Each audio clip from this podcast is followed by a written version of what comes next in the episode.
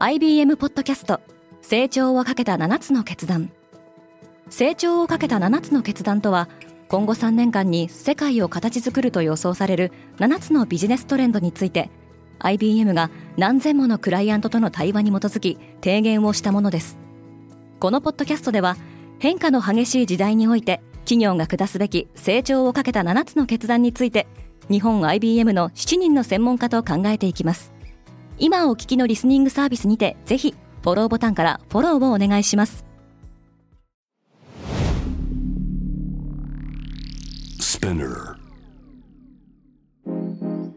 おはようございます。平野真由です。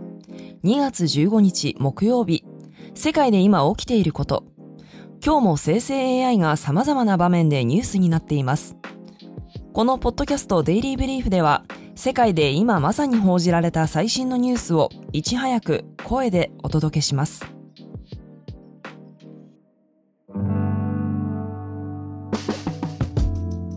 銃乱射で死んだ子供たちの声が AI で蘇った。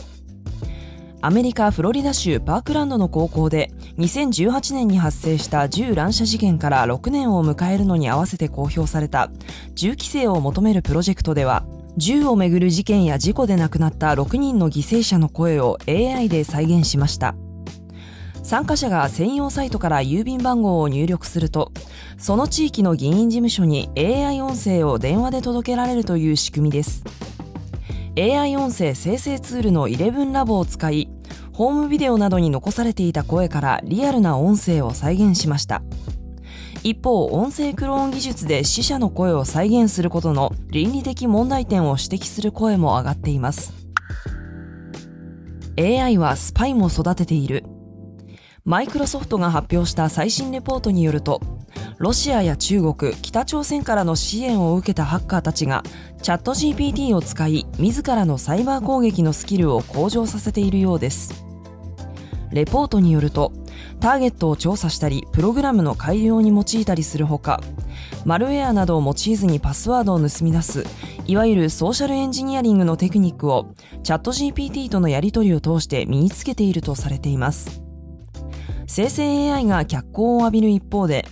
メディアでは悪用される可能性についても言及されてきました。チャット GPT をはじめとする生成 AI には通常不適切な質問には回答しないよう制限がかけられていますが不正な操作によって回答を引き出す手法があることも指摘されています。最有力候補が順当に勝利。14日に投開票が行われたインドネシアの大統領選挙は国防大臣プラボー・スビアントが勝利宣言を行いました。プラボーは現職のジョコ・ウィドド大統領の長男ギブランを副大統領候補に据えることでウィドドの支持層の取り込みに成功し第1回投票で6割弱の支持を得て勝利しています。TikTok にダンス動画を投稿するなど親しみやすいイメージを演出してきたプラボーですが1990年代後半にサハルト独裁政権での下で軍幹部として民主化運動の弾圧に関わった過去があります。また36歳のギブランが副大統領候補になれるよう選挙の直前に立候補の年齢規定が40歳以上から35歳以上に変更されたことについても政治の私物化だとの批判が出ていました。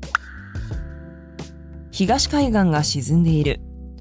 ニューヨーク・タイムズがアメリカの東海岸に迫る危機を伝えています。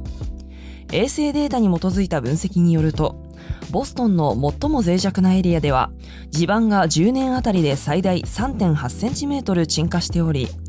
2050年までには最大10センチメートル近く沈下することになるそうです。ニューヨーク市とロングアイランドの一部はこの10年間に3センチ以上沈下しメリーランド州の一部では10センチ以上沈下しています。原因の一つは地下水の過剰な汲み上げでこうした地域では世界的な海面上昇に伴うリスクが増しています。ビジョンプロを返品する人が増えている。今月2日にアメリカで発売され大きな話題を呼んだアップルのヘッドマウントディスプレイ Apple Vision Pro ですがソーシャルメディア上ではこの数日間返品をしたとする投稿が目立って増えているようです。返品の理由として多く挙げられているのは着用時に感じるデバイスの重さである投稿でユーザーは10分も着用していると耐え難い頭痛に悩まされることになると訴えています。その他にも仕事で着用するにはまだ十分な機能を備えていないという声も見かけます。アップルは購入から14日以内の返品を認めており発売開始の今月2日から数えてちょうど返品できるギリギリのタイミングになったところです。リスナーの皆さんの中にもビジョンプロを手に入れた方身につけてみたという方がいらっしゃるのでは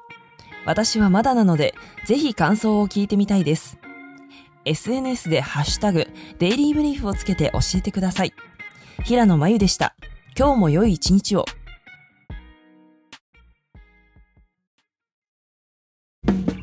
リスナーの皆様より多くのリクエストをいただいている話題のニュースを深掘りしたエピソードを週末の有料版で配信中です。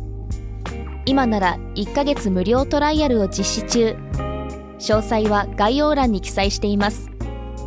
この機会にぜひ聞いてみてくださいね。感想ご意見もお待ちしています。